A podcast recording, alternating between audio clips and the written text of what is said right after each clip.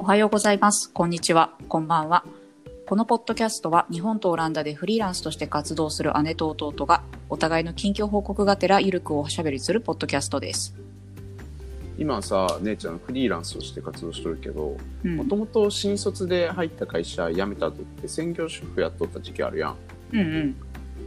でまあなんか数年前から新卒フリーランスとか言ってフリーランスの働き方って注目されてるけど、特にはいはいこう専業主婦の人からしたら、専その主婦からフリーランスってどうやって切りら切り替えられたかって結構気になると思うよね。うんうんうん。まあなんか在宅で働きたいっていう声は結構聞くよね。うんうん、うんそうということで今回はなあなあうんどうやって専業主婦からフリーランスになったでうんうん。いこうかなと。はい。でちょっともう一回戻ると結婚した後に専業主婦になって、でその後不動産屋でバイトをし始めたくらいまでは話聞いたの覚えてたんだけど、うんうん。そっからフリーになるまでのプロセスってどんな感じだったの？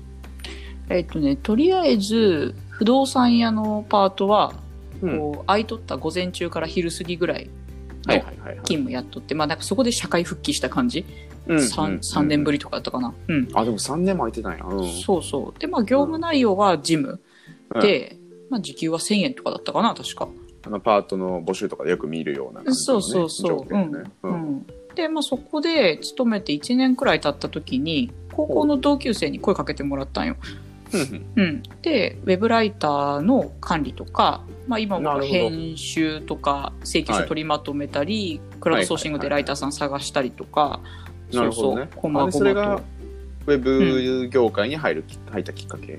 あ、そうそう。はい。だからまあ、あのパートしながら、そっちの仕事もし始めて、二足のわらじをし始めて、うんただまあなんか当時パソコンめっちゃ苦手だったよね。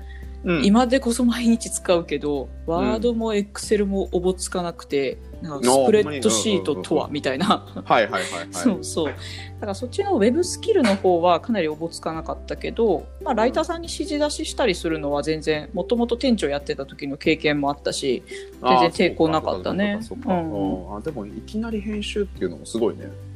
いや、ほんまよ、まあ今思うとようすっ飛ばしたなと思うよね。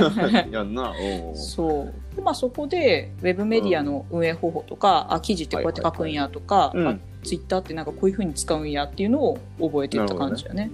あでまあ、うんメディアに関して言ったら最初はテキスト周りの業務中心でってこうんうん、そうそう。で、まあそんで、まあ勉強がてら読んどったメディアが、と。うんテキストばっかりだったんよね。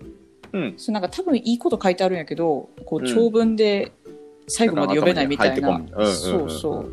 で、まあなんか、もっとこれ文章を要約してあげた方が親切やなと思って、図解の作り方をこう自分なりにこう編み出しながら、あのノートで言ってたやつね。あ。そうそうそうそう。であれをまとめて販売したよね、まあ、これでパート始めて2年くらいかな。3年空いてパートスタートして2年で、まあノート発売ぐらいまでいったと。なるほどね。うんだから編集やりながら記事の書き方も覚えてって、うん。でさらにそこから図解のアイデアを思いついてっていう流れやと。うんそうね。そうね。でそしたらなんかそれがツイッターでね結構拡散してもらって、でこうむしろこう作ってくれませんかみたいな。なるほどなるほど。そう依頼が来てなんか気づいたらあれ？これパートと同じぐらい稼げてねと思って、まあ、うん。そこでもう稼ぎがなんか担保できるから独立したのねなるほど。ああ、なんかちょっと自分が翻訳始めた時と似てるね。そうあ意外にいけるやんみたいなあね。そうそうそう。で図解屋っていうこう肩書きを名乗ってたのもそんぐらいから。あそうそう。やんな。うん。そうそう。だからまあなんかイラストとかねデザインってこう、見るの好きだったけどまあうん。マネタイズができるって思ってなかったから、うん、ん。そうよね。そう。だからまあ稼ぐぐ経験ができてめちゃくちゃ感動した思い出があるねちなみにさイラストとかデザインって、その芸術学部だったことが生きてると思う？それとももう完全に独学今？あもう完全に独学やね。うん、だからなんかまあいろんなこうアートとかデザインを見るっていう面では関係あるかもしれんけど、具体的に手動かすのは完全に独学やしいまだにいられもフォトショーも使いこなせてるとは言い難いと思う。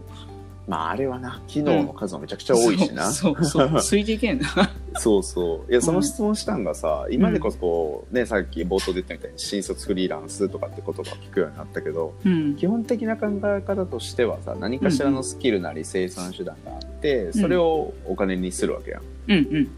で、まあ、姉ちゃんにとって何が最初の武器やったんかなと思って。ああまあ武器まあ間違いなく接客スキルやろうね。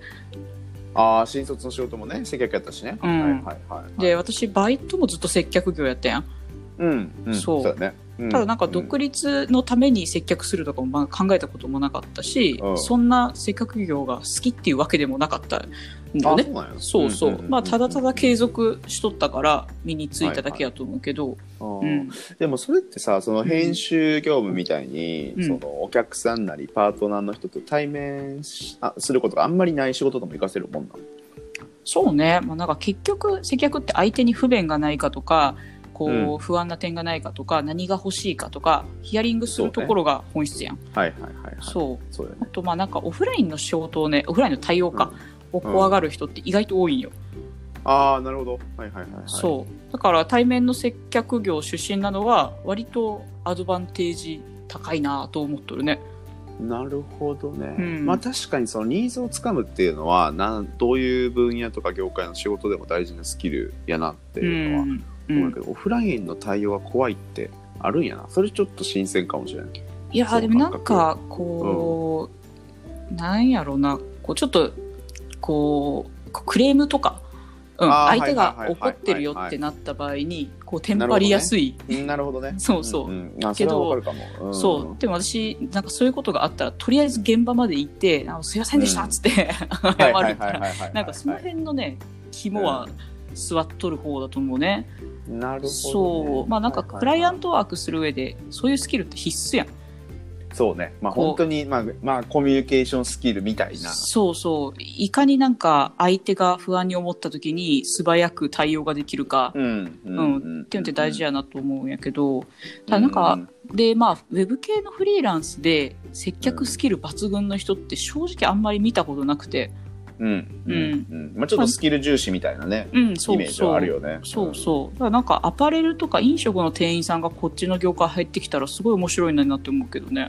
なるほどね。オうん。フラインのソフトスキルをオンラインでも活用すると。まあうん。確かに基本的なところの考え方はそんな変わらんのかね。うん。ねまあね。多少業界の癖とかはあるけどおおむね変わらんかな、印象としては。なるほどね、まあ、ちょっと話変わるけどこの自分で稼ぐって意味だと、うん。なんかずっと前にさは母親と話してた時になるほどなって思ったのが、うんうん。その女性の友達とか知り合いでこうなんで自分で稼げる力を身につけてこんかったんやろうって後悔する人がおるらしいんよね。まあ60代とかの人でねね。うん、560代ぐらいの人でね。うんでまあ熟年離婚って言ったら最たる例やけど、うんまあ、そこまでいかんでも例えばなんか専業主婦やってたけどこうんううん旦那さんが病気とか怪我しちゃって、これまでの仕事続けられなくなっちゃったとか事故に遭ったとかって可能性ってありえるやん。うん、そりゃそうだね。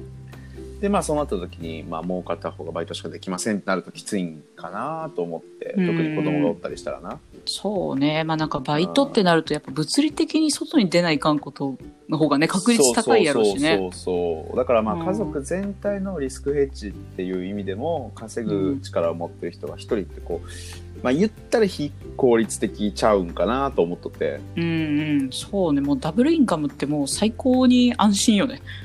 ねそうよねそう。私なんか今ってもうインターネットあるからさ、こううん在宅でもやっぱり稼げる基盤って整いやすい気がしてて、そうねうん、うん。だからなんか私もいつか子供ができた時に自分の稼ぎがなくなるの嫌なんよ。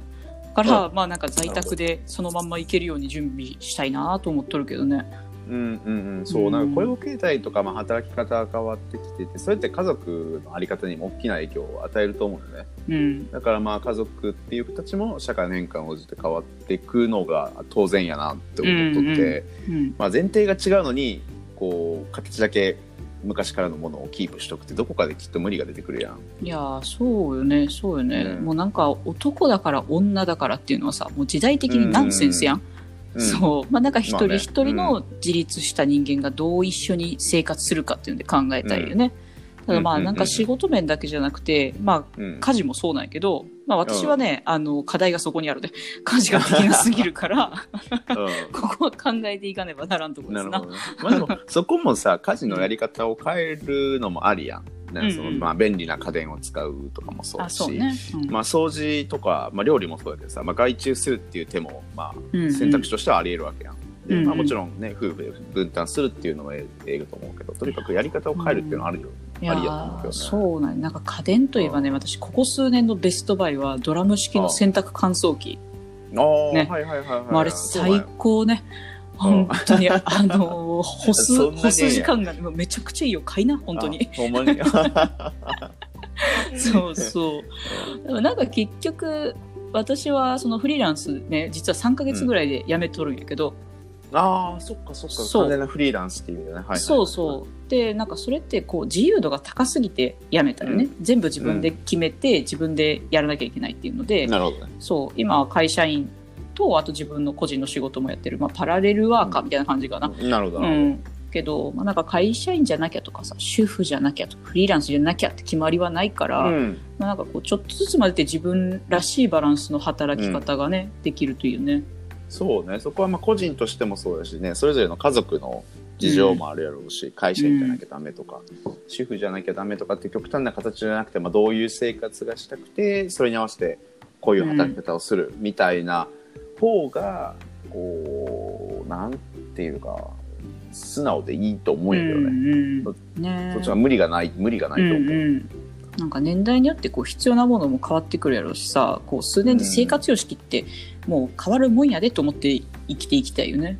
そうね特にね今みたいな働き方やったら変化も多いやろうし数年後にはどんな仕事してるかとかも分からんやんうんうん。で、まあそのね、逆に子供ができたら家族としての形はもちろん変わるやろうしそこはこう、まあ講師のどちらも変化のきっかけにはなり得るよなうん、そうやね。ねえということで、まあ、柔軟に生きていきたいですね。ということで、今週はこんなところにしときましょうか。